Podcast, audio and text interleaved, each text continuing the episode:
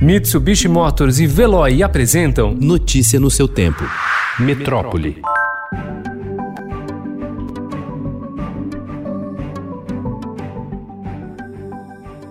Pesquisadores da Universidade Federal de São Paulo realizaram uma pesquisa em escala global com pessoas infectadas pelo HIV e conseguiram eliminar o vírus do organismo de um paciente brasileiro de 35 anos que teve diagnóstico em 2012. A pesquisa foi apresentada ontem na 23ª Conferência Internacional de AIDS, maior congresso sobre o tema do mundo. Apesar do estudo promissor, a comunidade científica afirma que o resultado é preliminar e ainda não é possível falar em cura da AIDS.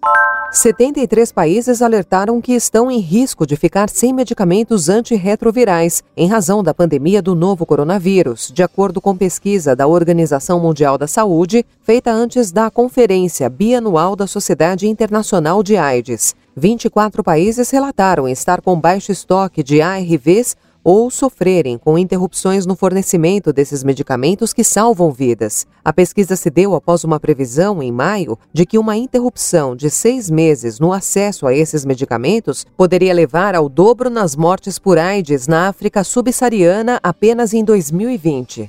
O presidente Jair Bolsonaro afirmou ontem que o general Eduardo Pazuello não vai permanecer no cargo de ministro da Saúde que ocupa como interino. Ele não deu sinais, porém, de que procura outro nome para a pasta. O ministro da Saúde, o general Pazuello, está realmente funcionando. Ele é ruim de imprensa, né, mas é um excelente como gestor na saúde, mas é um nome que não vai ficar para sempre, está completando três meses como interino. Em plena pandemia de Covid-19, o ministério está há 54 dias sem um titular. A doença já provocou mais de 66 mil mortes no Brasil até a tarde de ontem.